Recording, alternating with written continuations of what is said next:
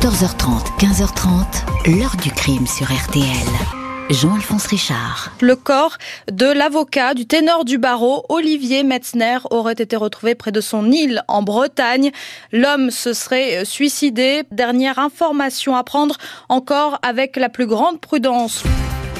Bonjour. Jusqu'en 2013, Olivier Metzner était l'un des avocats les plus puissants et les plus redoutés de France.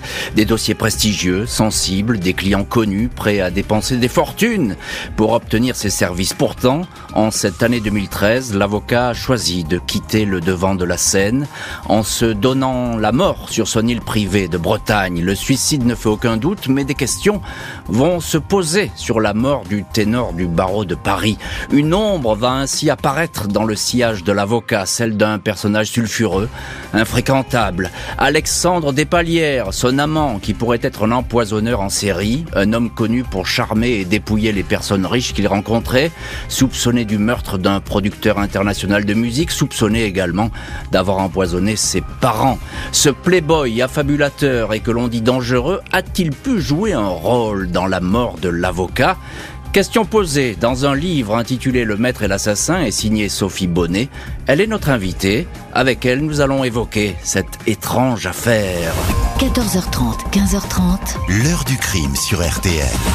Aujourd'hui, dans l'heure du crime, retour sur la mort d'un très célèbre avocat parisien, maître Olivier Metzner, à la toute fin de l'hiver 2013 en Bretagne. Un suicide selon les autorités, l'autopsie ne fait aucun doute, même si des questions inévitables vont se poser. Ce dimanche 17 mars 2013, aux alentours de 8 heures du matin, le couple de gardiens et jardiniers de l'île de Boédic, au large de Vannes, dans le golfe du Morbihan, est intrigué par le silence qui règne dans la grande longère qu'ils aperçoivent depuis leurs fenêtres. D'ordinaire, l'occupant des lieux, l'avocat parisien Olivier Metzner est bien plus matinal. On le voit déambuler sur ce caillou privé de 7 hectares et demi qu'il a racheté trois ans plus tôt et qu'il a fait réaménager à grands frais. Tout a été rénové. La maison de maître du 19e, deux autres maisons et une chapelle. Metzner, l'un des avocats les plus en vue et des plus talentueux du moment, a englouti plus de 3 millions d'euros dans l'aventure. Un coup de cœur. J'ai racheté la propriété dans un état de pourriture lamentable j'y ai tout refait. La toiture, la charpente, j'y ai installé la géothermie, j'y suis relié informatiquement à mon cabinet à Paris, déclarait-il avec fierté. La gardienne se rend à la longère, aucune lumière allumée. Elle pousse la porte, appelle, mais ne reçoit aucun écho.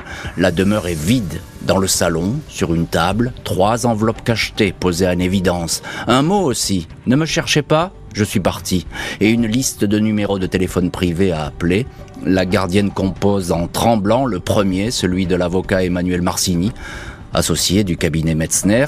Elle lui dit que son patron a laissé un mot inquiétant. Emmanuel Marcini, pressant tout de suite le pire, ne touchez à rien, prévenez les gendarmes, dit-il. La gardienne a tout juste raccroché que son mari aperçoit le Zodiac disparu, le pneumatique utilisé par l'avocat pour rejoindre les petits ports voisins est à la dérive. Il n'y a aucun passager à bord. Le Zodiac cogne sur la berge juste derrière les murs de la chapelle. Le gardien aperçoit alors un homme qui gît sur la plage de sable. Il se précipite. Il s'agit bien du corps d'Olivier Metzner, 63 ans, il n'y a plus rien à faire. Il est mort, sans doute noyé. Les secours sont sur les lieux, tout comme les gendarmes. Ces derniers ne remarquent aucune trace de violence sur la victime. La maison n'est pas en désordre. Pas de signe de lutte dans les pièces de la demeure. Le procureur de Vannes, Thierry Filippo, et l'une de ses substituts, Magali Potier, prennent tout de suite le dossier en main, bien conscients de l'aspect sensible de l'affaire, dû, évidemment, à la notoriété de la victime. L'autopsie a lieu le lendemain, lundi 18 mars, en milieu de journée, à l'Institut médico-légal de Nantes. Elle confirme un décès par noyade sans trace d'intervention d'un tiers, assure le procureur. Maître Metzner aurait ingurgité de l'alcool et des médicaments avant de monter dans son Zodiac entre minuit et 3 heures du matin. Il se serait laissé dériver avant de se jeter dans l'eau glacée. Pour les autorités, le suicide d'Olivier Metzner ne fait aucun doute. Il a laissé trois lettres confiées à maître Antonin Lévy, autre associé du cabinet Metzner, accouru sur place. La première concerne l'organisation des funérailles. La deuxième est un testament rédigé par le disparu. La troisième est destinée à ses associés. Je vous fais confiance pour la continuité du cabinet. Je garde le bonheur d'avoir travaillé avec vous. Olivier. La mort de l'avocat, homme réputé très solitaire, pudique au point de ne jamais parler de lui, très secret, n'en demeure pas moins un choc pour tous ceux qui le connaissent. Antonin Lévy, interrogé par les gendarmes, répond que son patron n'était ni dépressif ni malade et qu'il n'avait pas d'ennemis. À la question Auriez-vous pu imaginer qu'il se suicide un jour? En auriez-vous été surpris? Le jeune avocat répond, plus que surpris, stupéfait. Son confrère, Emmanuel Marcini, est tout aussi abasourdi. S'il a décidé de mettre fin à ses jours, c'est que il estimait que sa vie n'avait peut-être pas le sens qu'il souhaitait, qu'il a préféré, euh, comme à son habitude, seul prendre euh, la décision qu'il pensait la meilleure. Impossible de ne pas s'interroger sur cette disparition si rapide dans les eaux glacées du golfe du Morbihan et de chercher les raisons de ce suicide soudain dans l'entourage de la victime. Un nom va revenir en boucle. Lundi 28 juin 2010, trois ans avant sa mort, Maître Olivier Metzner est discrètement convoqué dans les bureaux de la brigade criminelle pour y être entendu en qualité de témoin. Des questions lui sont posées sur un homme qu'il connaît bien, Alexandre Despalières, 42 ans. Le 11 juin, ce dernier a été interpellé, incarcéré avec deux complices dans une affaire d'assassinat, celui de l'ancien producteur d'Elton John et Billy Joel, l'Australien Peter Hicken. Une mort suspecte, Hicken, 62 ans, est décédé des suites d'une surdose de paracétamol qui a détruit son foie. Despalières était à l'époque son compagnon, il veillait sur cet homme riche, jusque-là en pleine santé. Si la juge a demandé la convocation de maître Metzner, c'est que son nom est cité dans le dossier. Le suspect, Despalières, se dit domicilié chez lui. Face aux policiers, Olivier Metzner raconte qu'il ignore tout du décès de Peter Hicken. L'avocat admet connaître Despalières depuis 20 ans mais n'avoir plus de relation avec lui. Il raconte même l'avoir chassé l'année précédente de sa résidence d'Orsemont dans les Yvelines car il le gênait dans son travail. Il n'a pas souhaité le défendre dans ce dossier. Placé en détention, Alexandre Despalières nie avoir tué Peter Hicken pour s'emparer d'une fortune qui atteindrait les 15 millions d'euros. 15 jours seulement avant le décès, Despalières et Hikin se sont mariés, en toute discrétion, à Londres. Union qui a étonné les amis du producteur, celui-ci étant un célibataire endurci. Quoi qu'il en soit, un testament fait de Despalières le seul légataire de la victime. Après le décès, l'héritier mène la grande vie dans l'appartement luxueux du défunt dans le quartier huppé de Chelsea. Entouré d'amis, il dépense sans compter, il achète trois Porsche. Trois mois après la mort du producteur, un premier courrier est adressé au procureur de Paris. Il présente Despalières comme un affabulateur qui apitoie les gens en déclarant qu'il a une tumeur au cerveau. 18 juin 2009, Petra Campbell, ex-belle-sœur de Despalières, dépose plainte. Elle raconte que les parents et les grands-parents du suspect auraient été retrouvés morts empoisonnés il y a six ans. Comme Peter Hicken, ils avaient été précipitamment incinérés. Des palières auraient profité de leur argent. 15 novembre 2009, le neveu de Peter Hicken dépose plainte pour meurtre. Le testament en faveur de Despalières est un faux. Alexandre Despalières serait-il un manipulateur et un gigolo attiré par la richesse et la célébrité? Chassait-il les personnes fortunées comme Peter Hicken ou encore son vieil ami Olivier Metzner? Un escroc sans scrupules qui pourrait empoisonner ses chères victimes? Le fait est qu'aux États-Unis, Despalières avait jeté son dévolu sur une richissime veuve, Marcel Becker. Celle-ci avait été émue par son histoire, l'histoire tragique de ce playboy qui se disait orphelin. Elle l'avait donc officiellement adopté avant de s'apercevoir que cet homme lui mentait et n'en voulait qu'à son compte en banque. Elle avait alors coupé les ponts, Despalières nie en bloc toutes ces accusations. Il parle d'un règlement de compte. L'homme soupçonné d'avoir provoqué la mort du producteur Peter Aikin est dans la ligne de mire de la justice, qui le soupçonne donc d'être un empoisonneur chevronné et d'avoir peut-être fait d'autres victimes, toujours pour l'argent. Placé en détention à la prison de Fresnes en 2010, Alexandre Despalières ne va y rester que quelques mois. Au mois de mars 2011, il est libéré pour raison de santé. Six mois plus tard, il est réincarcéré pour violation de son contrôle judiciaire, mais retrouve à nouveau la liberté au mois de février 2012. Malgré ses sorties, il reste bel et bien sous le coup de poursuites judiciaires pour assassinat. Lors de ses rendez-vous avec le magistrat instructeur, il continue à nier toute implication dans la mort du producteur Peter Aikin. Il le présente comme le seul homme qui aurait compté dans sa vie avec son ami Olivier Metzner. Ce dernier, entendu lors de l'enquête, a bel et bien pris ses distances avec son protégé à propos du faux testament qui a permis à Despalières d'empocher la fortune du producteur.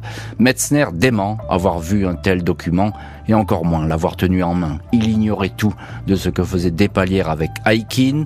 L'avocat n'a jamais confié à quiconque ses relations avec Despalières, mais de toute évidence, il cherche à s'éloigner de cet homme qui serait devenu hautement toxique. Alexandre Despalières n'est pas en reste vis-à-vis d'Olivier Metzner. En garde à vue, après son arrestation, il déclare notamment « C'est ridicule tout ce qu'on dit sur moi, il y a des gens qui veulent ma peau, maintenant c'est Olivier Metzner, il m'a dit que j'allais payé.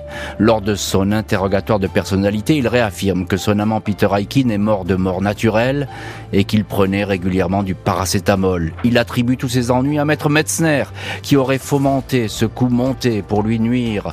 À propos du faux testament, il invite ainsi le juge à se retourner vers Olivier Metzner sur le sujet, façon de dire que celui-ci serait au courant. Despalières assure qu'il n'est pas un homme d'argent, il n'a jamais perçu aucun salaire, il n'en avait pas besoin car il a toujours été, dit-il, entretenu par des hommes, et notamment Olivier Metzner, dont il connaît la vie dans les moindres détails. Alexandre Despalières, accusé d'assassinat, va donc tout faire pour retrouver le ténor du barreau, essayant de l'approcher jusque dans les jours précédant son suicide. Dans l'attente d'un procès qui paraît lointain, Alexandre Despalières, placé sous contrôle judiciaire, a pris ses quartiers en Normandie. Il n'a pas d'argent et s'est tout d'abord installé dans un hôtel, puis se présentant sous le nom de Alex Becker, le nom de la riche veuve californienne qu'il aurait tenté d'escroquer, il a jeté son dévolu sur une aide-soignante fraîchement divorcée. Cette femme a été séduite par cet homme qui porte beau et lui dit qu'il l'aime. Pour lui, elle va se ruiner, tentant de satisfaire toutes ses demandes. Il la quitte sans prévenir au mois de février 2013. L'aide-soignante va alors réaliser qu'il a abusé de sa naïveté. Elle tentera en vain de déposer plainte. Selon elle, Despalières ne cessait d'évoquer le nom d'Olivier Metzner, une authentique obsession. Il aurait téléphoné à cette période à de très nombreuses reprises à l'avocat, de longues conversations, jusqu'à ce que ce dernier ne donne plus suite. Despalières souhaitait être invité et hébergé sur l'île privé de Boédic, mais l'avocat n'avait pas donné suite. Que se sont dit les deux hommes pendant des semaines? Et encore dans les jours précédant le suicide de l'avocat, nul ne le sait. Seule certitude, Alexandre Despalières n'était pas à Boédic quand s'est nouée la tragédie dans la nuit du 16 au 17 mars 2013. Les gardiens de l'île n'ont jamais évoqué sa présence. Au moment de sa mort, Olivier Metzner était tout seul dans la demeure, la nuit tragique. Les caméras de vidéosurveillance l'observent, marchant vers l'embarcadère où se trouve amarré le Zodiac. Despalières, qui espérait sans doute recevoir de l'argent de son ami, ne touchera pas un centime de l'héritage. Son nom ne figure nulle part dans les lettres laissées par l'avocat. Il n'avait pas été invité non plus aux obsèques en Bretagne, suivi de la dispersion des cendres dans l'océan. Après le suicide, Despalières va mener une existence discrète entre Paris et Marseille, suspendue à une comparution devant une cour d'assises qui n'aura jamais lieu. Alexandre Despalières aura survécu 9 ans à Olivier Metzner, son protecteur secret, alors qu'il allait enfin comparaître devant une cour d'assises pour l'assassinat du producteur de musique Peter Aikin. Il s'est éteint le 26 janvier 2022 à l'hôpital Bichat à Paris, victime d'un malaise fatal à l'âge de 53 ans. Despalières est mort innocent. Il n'y aura donc aucun déballage sur la trajectoire de ce personnage soupçonné d'avoir joué les empoisonneurs et les escrocs. Aucune confidence sur les liens qu'il entretenait avec les uns et les autres. En 2019, et alors que l'enquête Aikin était toujours en cours, il avait fait parvenir un courrier au juge. Il affirmait que s'il était accusé de l'assassinat du producteur, c'était parce qu'à travers lui, on cherchait à atteindre son grand ami Olivier Metzner, à salir la réputation du grand avocat. Alexandre Despalières aura vainement cherché jusqu'au bout à rencontrer Olivier Metzner. Pour toute réponse, l'avocat mettra fin à ses jours. L'heure du crime, présenté par Jean-Alphonse Richard sur RTL.